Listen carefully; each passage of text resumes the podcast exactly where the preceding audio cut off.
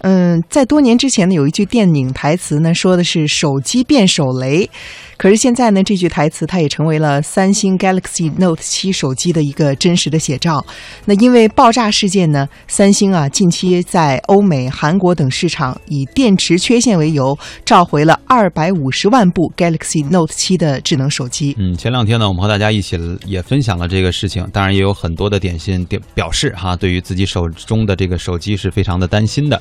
当当然了，我们一直在关注的是三星对此的说法以及处理的方式。在前两天的节目当中呢，我们听到很多的这个观呃听众哈，对于这个问题呢是属于非常的，就处理方式是非常的不满意，只是说把手机召回然后还钱，也没有一个合理的解释。那么在安理律师事务所的律师包华看来呢，这次三星手机变手雷的事件当中，很多媒体也都在不同程度的关注。呃，三星在其中几个方面确实呢是有不尽如人意的地方。我们来听一听他的观点。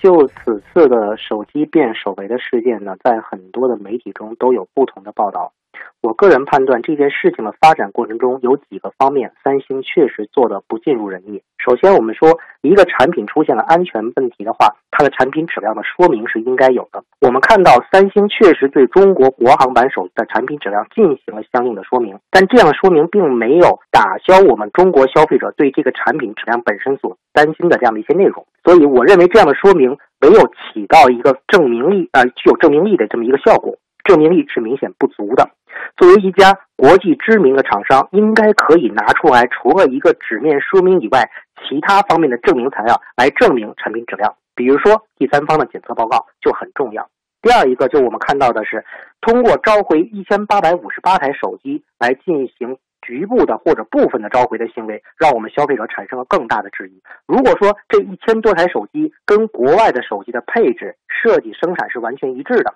那么应该跟国外召回的同时一并召回。但是这个召回很明显是落后于国外市场的。在这种情况之下，消费者确实有理由相信三星公司在不同的消费领域中，在不同的国别中实行了不同的政策。而这一点质疑，直接导致了后边除一千八百五十八台以外的手机会被消费者质疑其产品质量。第三个方面就是在整个事情发生的过程之中，消费者的知情权保障不足。比如说，对于国行的消费者，我拿到的产品究竟是谁的电池？怎么去做测试？测试的软件是哪些？如果测试结果不尽如人意，是否能够根据三星已经公开的相应的维修保障措施政策进行维修保障？这些内容都是对于我们消费者至关重要的，因为在没有手机爆炸之前，消费者不可能知道产品存在哪些问题，而一旦出现了这样的一些人身财产损害，消费者即使当时知道了，损失已经客观发生。所以，消费者的知情权是保障自身权利不被侵害的一个基础、一个前提。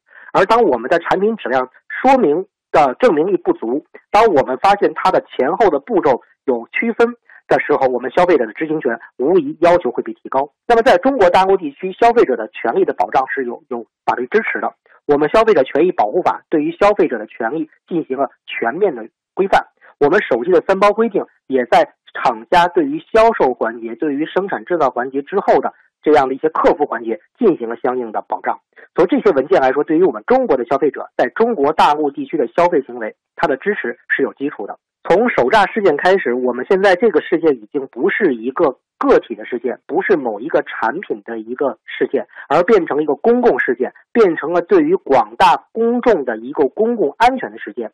因此，我个人强烈建议我们的质监部门对于首诈事件进行相应的一个介入调查，调查清楚到底是这个在呃这个手机爆炸的第一个案例到底是什么原因。啊，从这个调查过程之中，无论是我们的消费者还是我们的生产厂商，应该全面配合。同时，不仅我们的质监部门需要关注这件事情，包括我们的工信部门，包括我们的工商部门，都应当关注质监部门的调查结果，并且产生联动。如果产品质量确实存在问题，工信部门就应该对这部手机的入网叫停。如果确确实实产品质量存在问题，工商部门就应该协助质监部门对于相关的产品进行回收。所以，政府各部门之间的关注与相互的支持，最终形成的合力和联动，才是我们消费者所希望看到的。